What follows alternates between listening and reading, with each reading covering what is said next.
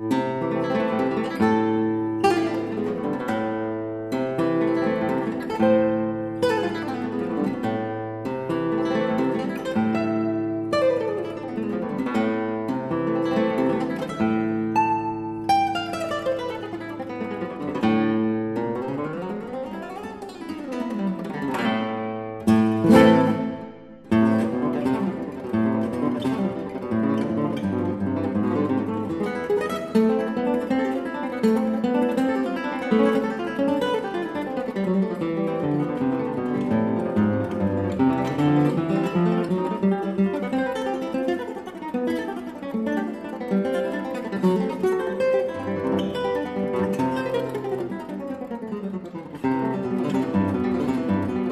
Vi trovate a Nocera Terinese, un paese storico, fa parte del Paleolitico Medio, 4800 anni prima di Cristo, ed è un paese anche importante dal punto di vista della produzione dei vini, perché ha due doc in due versanti. Il versante nord ricade nella doc del Savuto, con vitigni assolutamente tradizionali, quale il Magliocco, il Greco Nero, il Nerello Cappuccio. Invece lo Scavigna è la parte a sud di Nocera Terinese e comprende anche il territorio di Falerna, un altro piccolo comune dell'entroterra, che praticamente produce vitigni eh, tradizionali e innovativi insieme. Savuto deriva dal greco sabazzo e wazzo e significa brindare in onore di Bacco Dioniso, che era il dio del vino.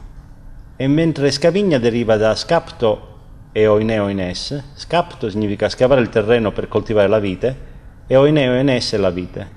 È stata curata la massima espressione del terroir, che significa eh, il microclima con eh, la paesaggistica naturale, e sfruttando quello che erano i vitigni tradizionali, che erano dei vitigni ad alta intensità e bassissima resa.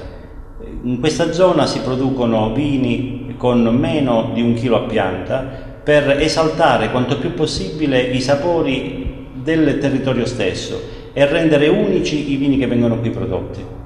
Il 90% dell'impegno profuso in questa azienda per quanto riguarda la coltivazione della vite avviene in vigna e soltanto dal 5 al 10% che avviene in cantina e così deve essere, cioè la produzione di quella singola vigna viene seguita negli anni e per cui si scrive la storia del terroir, la storia del vino attraverso gli anni perché rappresenta il messaggio della terra nella bottiglia. E qui siamo nella fase finale dell'affinamento delle bottiglie che rimangono in ceste per circa sei mesi prima di raggiungere il mercato.